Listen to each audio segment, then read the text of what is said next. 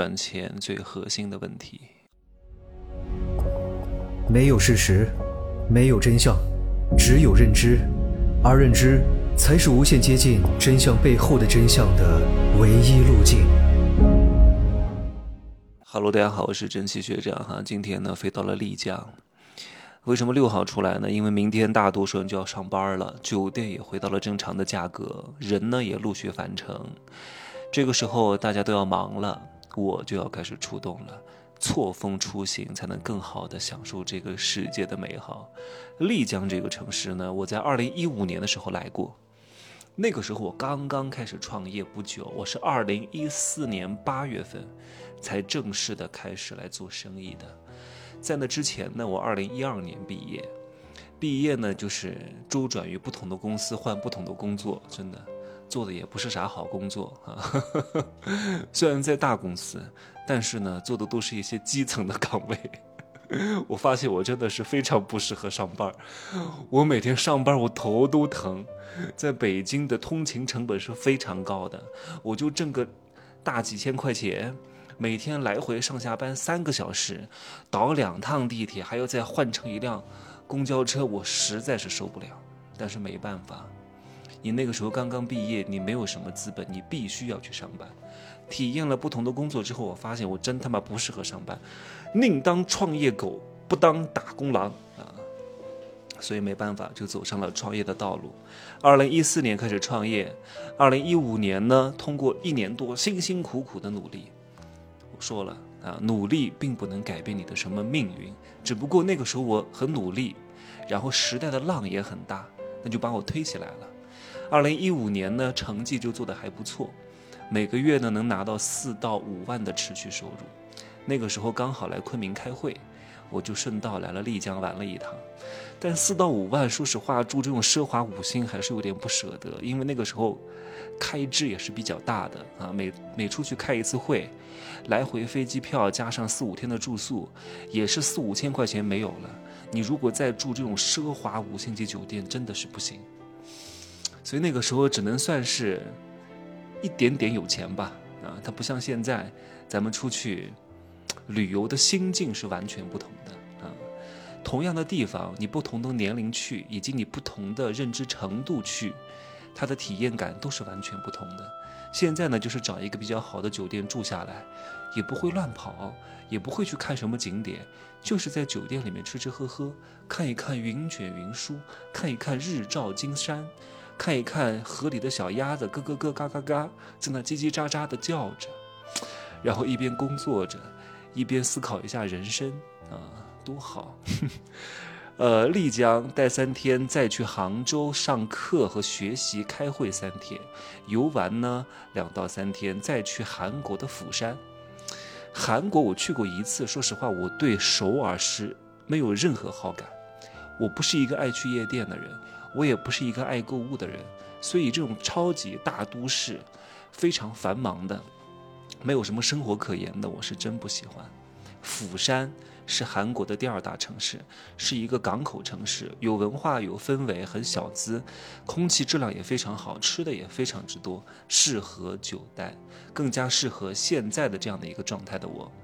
在釜山可能会待个七八天，接下来的行程呢还没有定，有可能飞大阪待一个礼拜，再去纳凉和神户啊，呃，有可能还要再飞一趟清迈待一个礼拜，再去普吉岛待三四天，再去曼谷待三四天，再回厦门处理一点事情，再回成都，一个多月的时间没有了，休整一下，估计十一月底要再次出发了啊。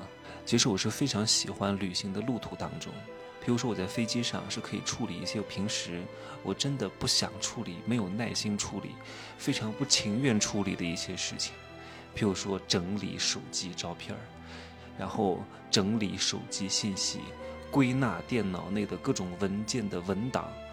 哎呀，我特别害怕做这种工作，特别繁琐，特别麻烦，整理、收纳和归类。是最不愿意做的一个事情。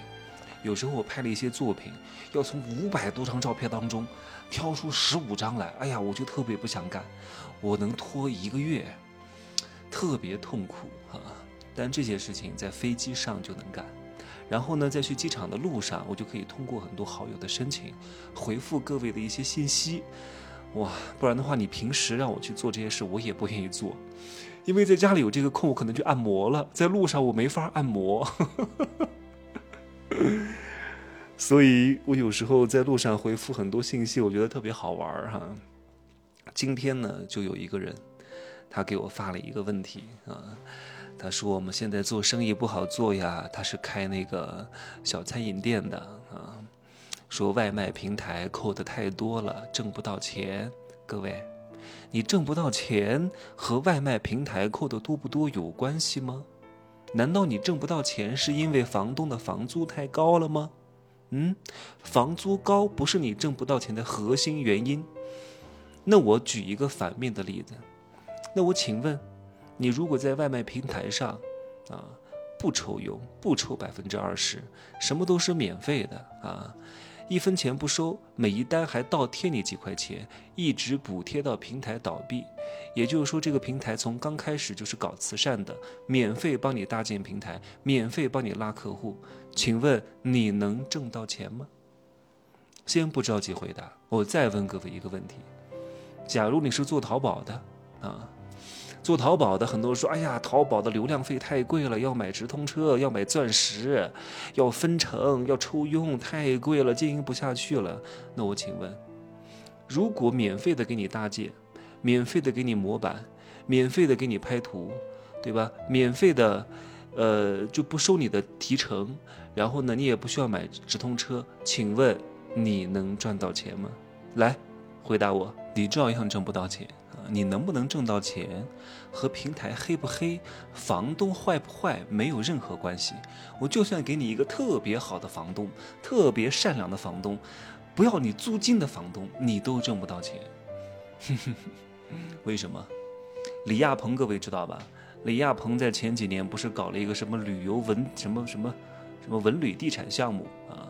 现在呢，他开始大发慈悲，跟你说：“小老弟呀，我现在呢，发点善心啊，对你特别好，我爱上了你，看上了你的二两肉啊，我给你免租，然后我还倒贴你物业费，然后我还给你商品的补助，我还贴你装修，请你到我的文旅城开一家店铺吧，不管你开什么店，好不好？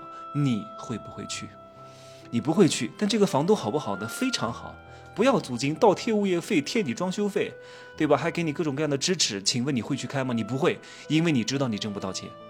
但是有另外一个房东非常之坏，呃，他就明摆的告诉你，我这个房租一个月三十万，你要不要交？你不交，有人去交，为什么？这人流量大呀。过去了，虽然抽佣很高，但是能挣到钱啊。为什么能抽佣？因为能赚到钱才会有抽佣，你都没有利润，抽你妈了个逼佣啊！这个话好像不能，我得把他逼掉，说漏嘴了，怎么不能说吗？咱们平时说话没有那么脏哈。只有特别气不打一处来的时候，特别恨铁不成钢的时候，特别看到有些人夜夜笙歌、摆烂躺平啊、混吃等死的时候，才会哀其不幸、怒其不争的蹦出那么一两个脏字儿。平时都是谦谦君子、温文尔雅。不过话说回来，商业的本质是什么？商业的本质，它也就是一个排序的问题啊。线下的商家呢，通过房租来进行排序。各位看看。有些地方房租非常非常之贵，但是能够在高房租的情况之下依旧生存下来的商家，是不是都是味道好、品牌好、知名度非常高的？有那些味道非常之差、体验非常不好、品牌几乎没有什么知名度的那些商家，能够存活在高房租的地方吗？所以高房租本身就是一道门槛儿，来优势集合，把这个地方打造的人流量更好。来的人更多，你赚的也更多。虽然说房租也高，但是你赚的也多啊。你赚的多，多分出去一点也是很正常的。它能够倒逼你去优化流程，倒逼你去把你的成本控制得更好，倒逼你去提升整个服务体验，来满足你的消费者，对吧？有些商家不思进取，他觉得房租高了，他别的方面也不努力，也不优化，他肯定生存不下来。线上的那些所谓的餐饮平台。外卖平台它也是如此。我举个例子，假设你就是现在这个外卖平台上的一个餐饮店啊，现在呢平台不抽佣了，平台也没有什么排序了，对吧？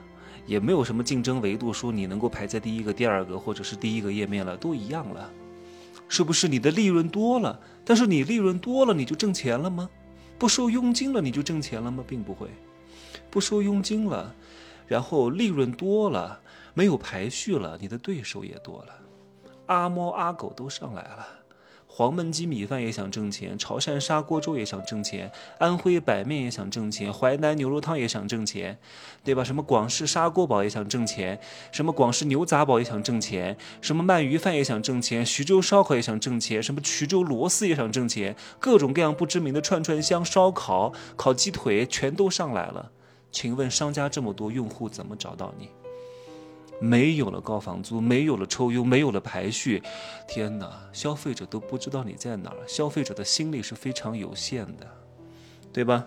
那你还挣什么钱呢？利润是多了，没有订单了，没有订单了就挣不到钱，挣不到钱怎么分佣，怎么抽成儿，对吧？所以各位，商业的本质自古至今都没有变过，它都是一个排序的问题。当然，我说的是市场经济啊，国有经济、垄断经济不在我说的范围之内啊。你不要以为在线上做生意好像成本低很多，那只是刚开始啊。刚开始你用微信的时候，你把钱转出去啊，都是不要钱的。但是用的人多了，你离不开它了，它就要收费了。刚开始你做淘宝的时候，也没有什么费用啊。店铺也不怎么需要装修的呀，也没有什么直通车，也没有什么排名啊。你做得好，什么双皇冠，什么什么什么五钻，你就可以赚很多钱啊。但是这个做大了，它就要开始搞排序了。线下也是如此，刚开始一个商业街，还不是特别成熟的时候。一个什么步行街？你刚开始是租这个门面，签个五年，租金不高啊。五年之后，哇，周边的楼宇盖起来了，周边的住宅盖起来了，然后交通都到位了，哇，这个地方因为你们的经营变得非常非常之热闹了。五年之后，请问你再去租还是这个价格吗？也不是了。就是任何行业、任何商业模式在刚开始的时候，它都有一段野蛮生长和相对来说价格比较低的时候，看你有没有这个运气，或者你有没有这个眼光，在那个时候进入。